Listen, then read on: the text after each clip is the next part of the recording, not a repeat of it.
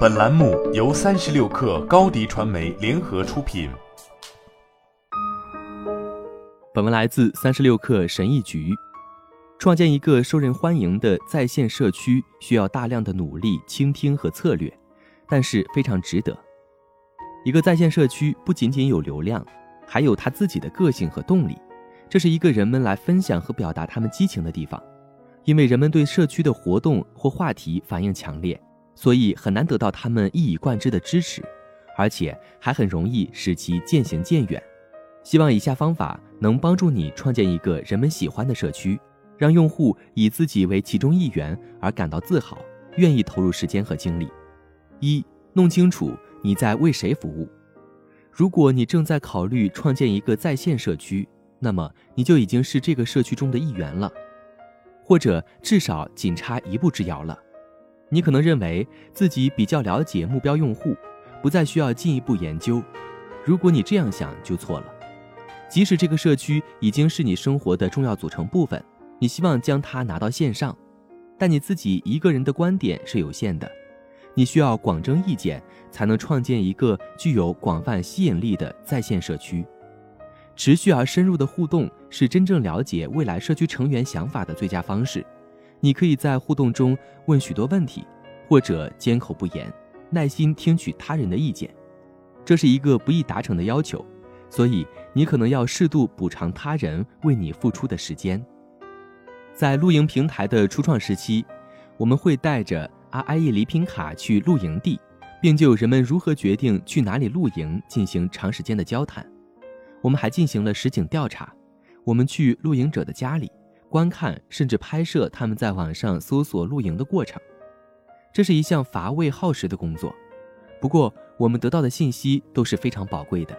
我们证实了猜测，并不是所有的露营者都像我们一样去露营。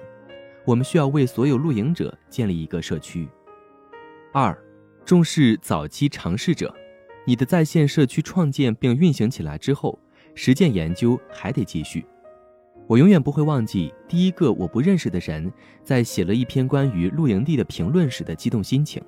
他们是谁？他们怎么找到我们的？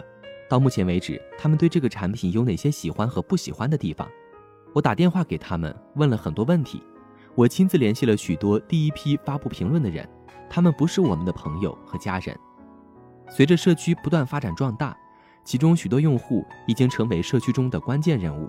对于数字化时代的年轻企业家来说，这种一对一的交流可能不大现实了。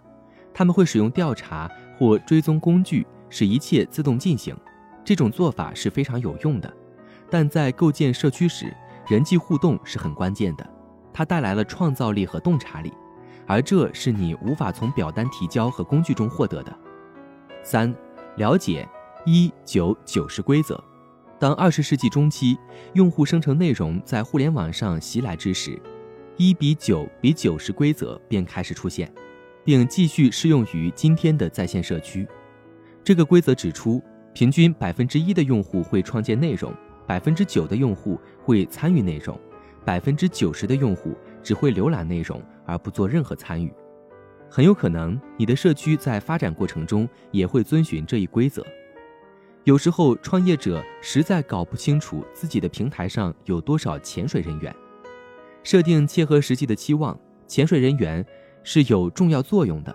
有很多潜水人员是良性增长，而且尽管他们可能代表了绝大多数用户，但不要将自己的重点放在为潜水人员进行设计。